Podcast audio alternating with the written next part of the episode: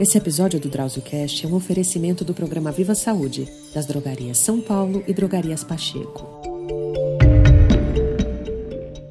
Olá, meus amigos. A gente ouve muito falar de refluxo em bebês pequenos, né? As mães dão de mamar, depois põem o bebê no colo, meio em pezinho, assim, ficam batendo nas costas para o bebê eliminar o ar que entrou e foi parar no estômago, né? E é bastante comum esse tipo de problema. Mas os adultos também podem ter um refluxo que é chamado de gastroesofágico que é quando o conteúdo ácido do estômago sobe pelo esôfago no sentido oposto àquele da alimentação.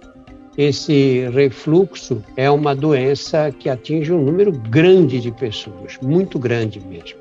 Os sintomas incluem sensação de queimação no peito, azia, um pigarro na garganta, tosse, entre outros. Às vezes, essa queimação no peito é uma dor que vem de um jeito forte que as pessoas confundem com o infarto do miocárdio e vão parar nas unidades de pronto atendimento. Às vezes a pessoa pode ter dificuldade para dormir, porque na hora que deita, piora o refluxo. E precisa colocar mais travesseiros para ficar com a cabeça alta, porque senão fica regurgitando o conteúdo do estômago que volta até a boca e às vezes acaba entrando até pelo aparelho respiratório. Isso são sintomas muito desagradáveis que contribuem para piorar a qualidade de vida das pessoas. Existem algumas formas de tratamento e também algumas medidas que o próprio paciente pode tomar para melhorar os sintomas do refluxo. E para esclarecer como a gente deve orientar as pessoas e tratar o refluxo, quais são as medidas que devem ser adotadas, nós recebemos aqui a doutora Vanessa Prado. Doutora Vanessa é cirurgiã do aparelho digestivo e é uma referência em cirurgia de hemorroida sem corte no Hospital 9 de Julho. É isso mesmo que você ouviu. Hemorroida sem corte. A hemorroida era foragida com bisturi, um sofrimento doido. Hoje há técnicas conservadoras muito mais práticas. Seja bem-vinda, Vanessa. Obrigada, é um prazer estar aqui conversando com você e tirar as dúvidas aí do seu público. Vamos começar é, explicando quais são os fatores de risco para o aparecimento do refluxo. Quem, quais são as pessoas que têm mais chance de desenvolver o refluxo gastroesofágico?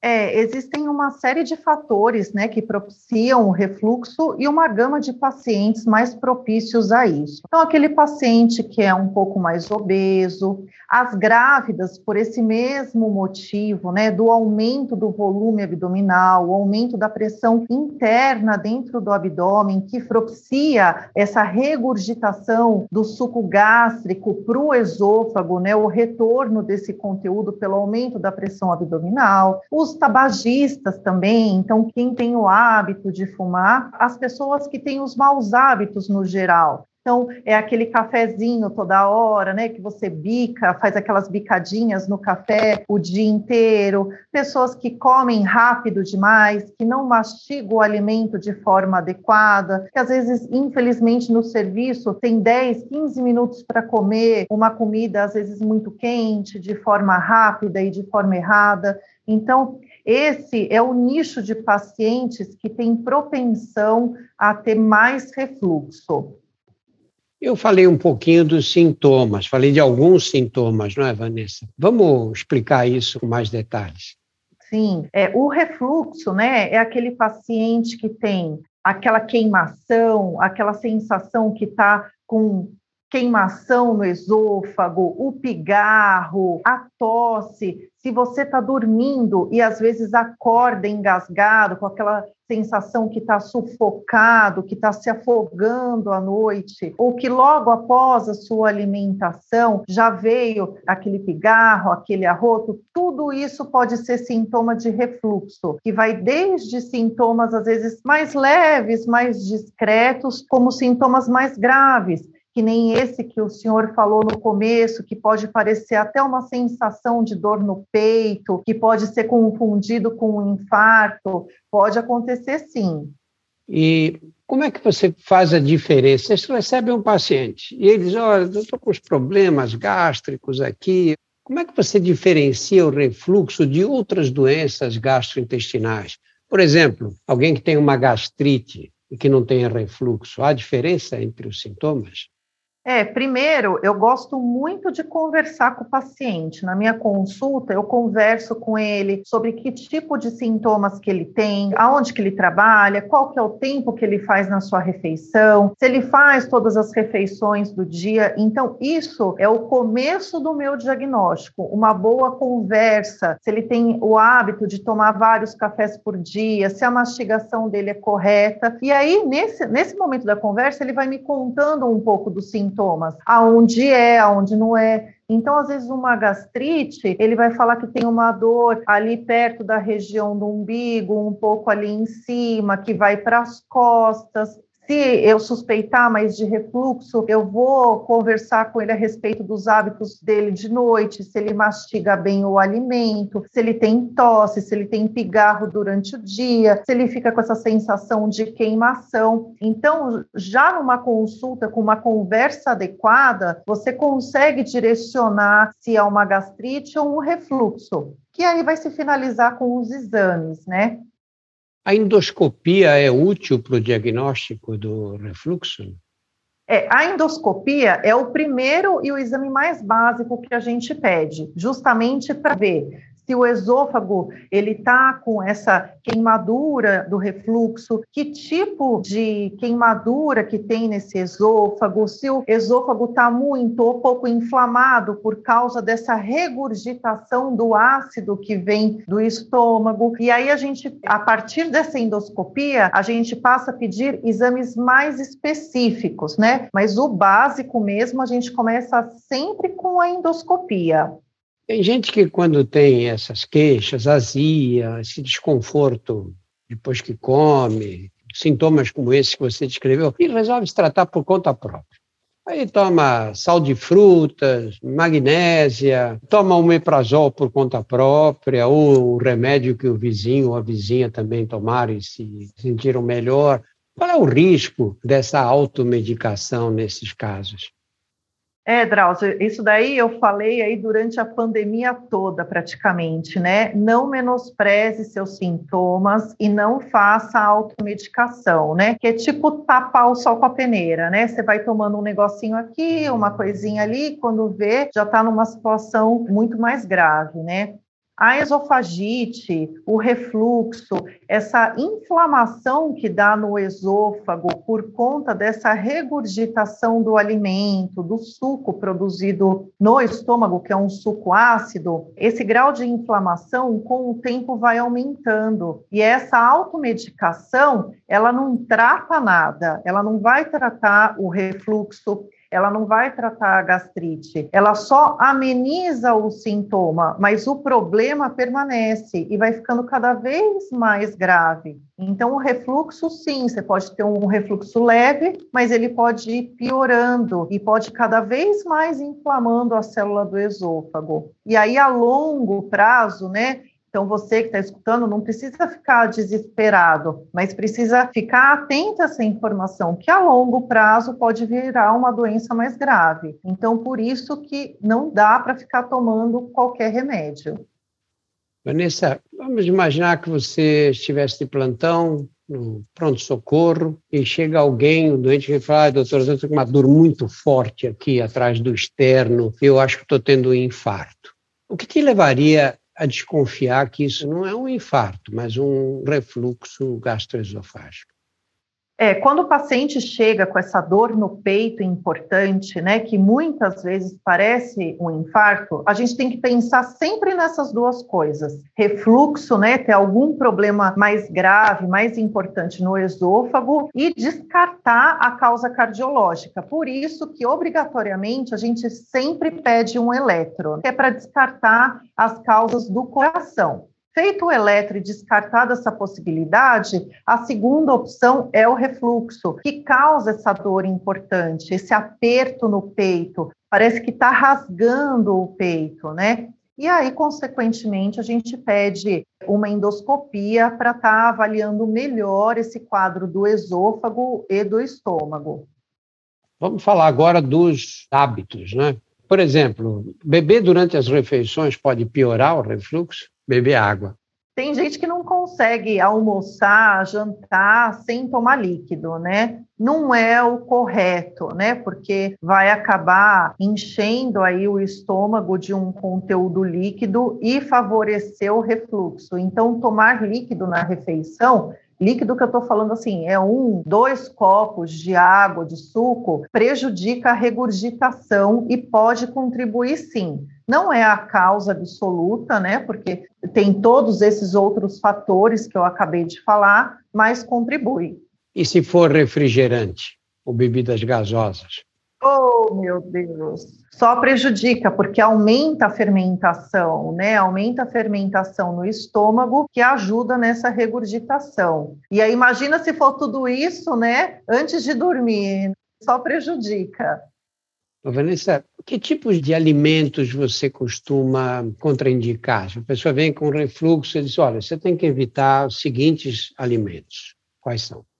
É, eu sempre deixo para dar essa orientação depois que eu ver a endoscopia, né? Eu falo assim, eu proíbo algumas coisas, mas não proíbo tudo, mas eu realoco os alimentos, né? Então, como geralmente o pessoal à noite chega em casa com mais fome e acaba tendo um apetite maior, eu falo que na janta tem que ser uma dieta mais proteica. Eu corto o carboidrato da janta. Ou aquele paciente que fala, ah, eu só como fruta. Eu não acho acho adequado. Eu acho adequado fazer uma dieta à base mais de proteína para evitar essa fermentação da noite. E eu sempre aconselho tomar meia hora depois da refeição de uma xícara de chá de camomila para ajudar a evitar essa fermentação e ajudar na digestão. E é claro que eu corto refrigerante, o cafezinho, se toma muito café ao longo do dia, eu deixo tomar café só no café da manhã, junto com a alimentação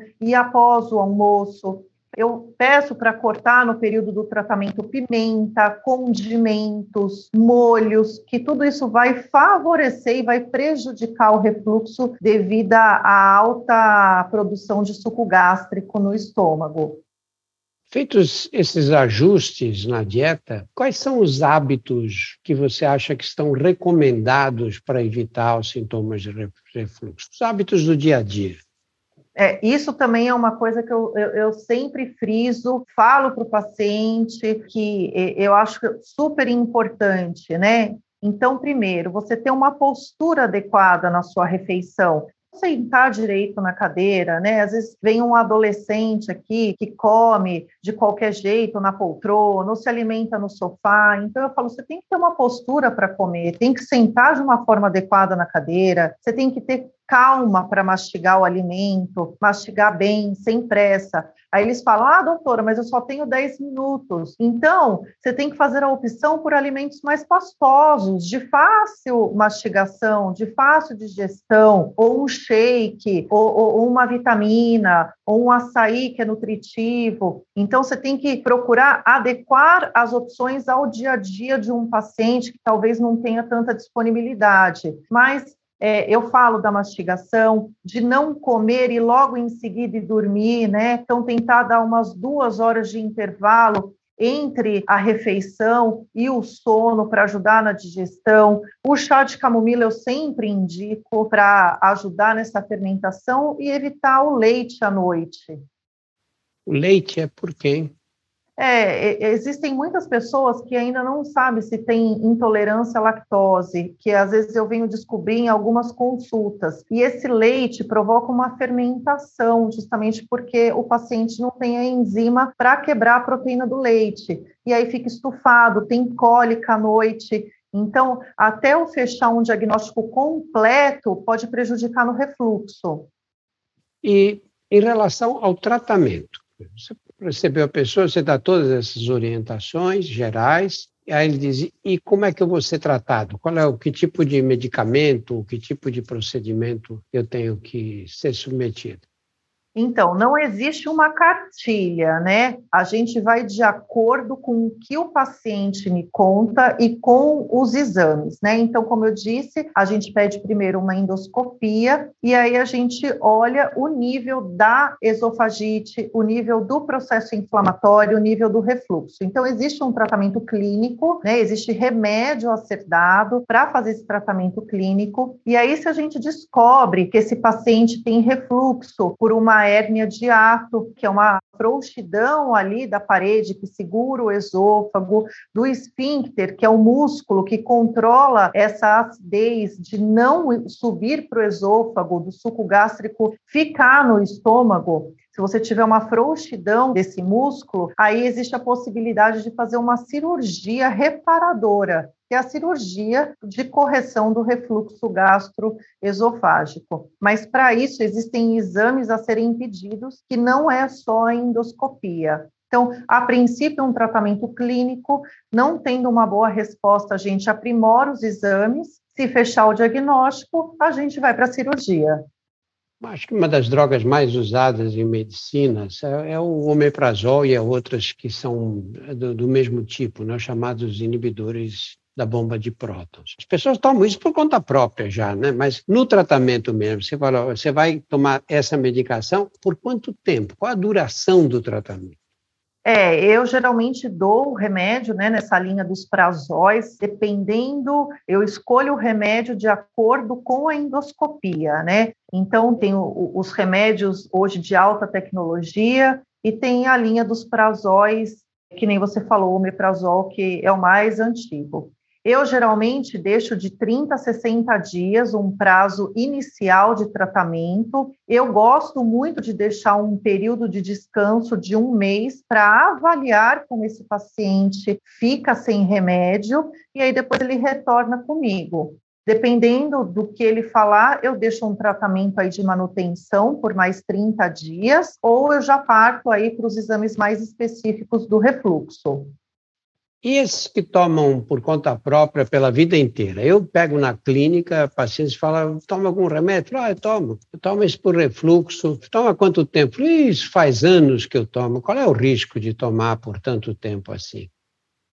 É, eu, eu não gosto de deixar esses remédios assim, ah, vai tomando, e quando o paciente vem no consultório, eu geralmente corto, né? Hoje em dia se fala que a longo prazo pode dar uma atrofia da mucosa do estômago ou até gerar outros tipos de problema, mas não tem nada comprovado cientificamente tá? Mas eu sempre tento tirar o máximo possível desses remédios e dou a oportunidade do paciente fazer exames mais específicos, até para mostrar para ele por que, que ele está tomando sem necessidade. Se ele tem algum sintoma, ele fala assim: ah, eu não posso ficar sem o meu omeprazol. Por que, que não pode ficar? O que está acontecendo? Então, se você tem um sintoma e não está bem definido a causa, é porque precisa ser investigado de uma forma melhor e de uma forma mais correta. Então, eu tento mostrar isso para o paciente que precisa ser feito um diagnóstico mais preciso e que eu vou tirar o omeprazol dele.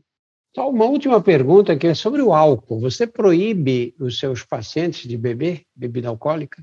No período de tratamento, sim, tá? A respeito do álcool. Geralmente eu pego aquele paciente que toma aquele cálice de vinho todo dia à noite, né? Aí eu peço justamente para segurar um pouco por dois meses de tratamento e depois vai reintroduzindo, justamente porque o álcool também funciona como um fator de risco aí para o refluxo.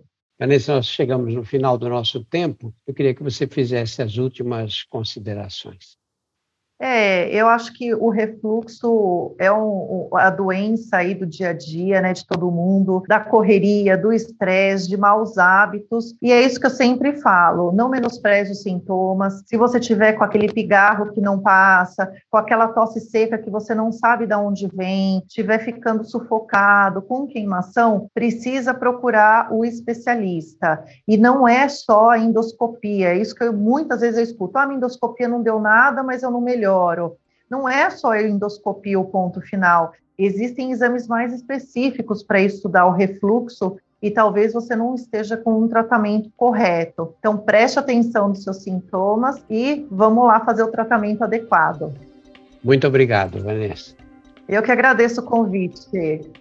No nosso portal você encontra mais de 100 episódios do DrauzioCast que falam sobre os assuntos mais variados. Conheça também os nossos outros podcasts, o Porquê Dói, o Saúde Sem Tabu e o Outras Histórias. Todos estão disponíveis nos principais agregadores. Esse episódio do DrauzioCast foi um oferecimento do programa de relacionamento Viva a Saúde da Drogaria São Paulo e Drogarias Pacheco. Muito obrigado a todos e um abraço. Esse episódio do DrauzioCast é um oferecimento do programa Viva Saúde das Drogarias São Paulo e Drogarias Pacheco.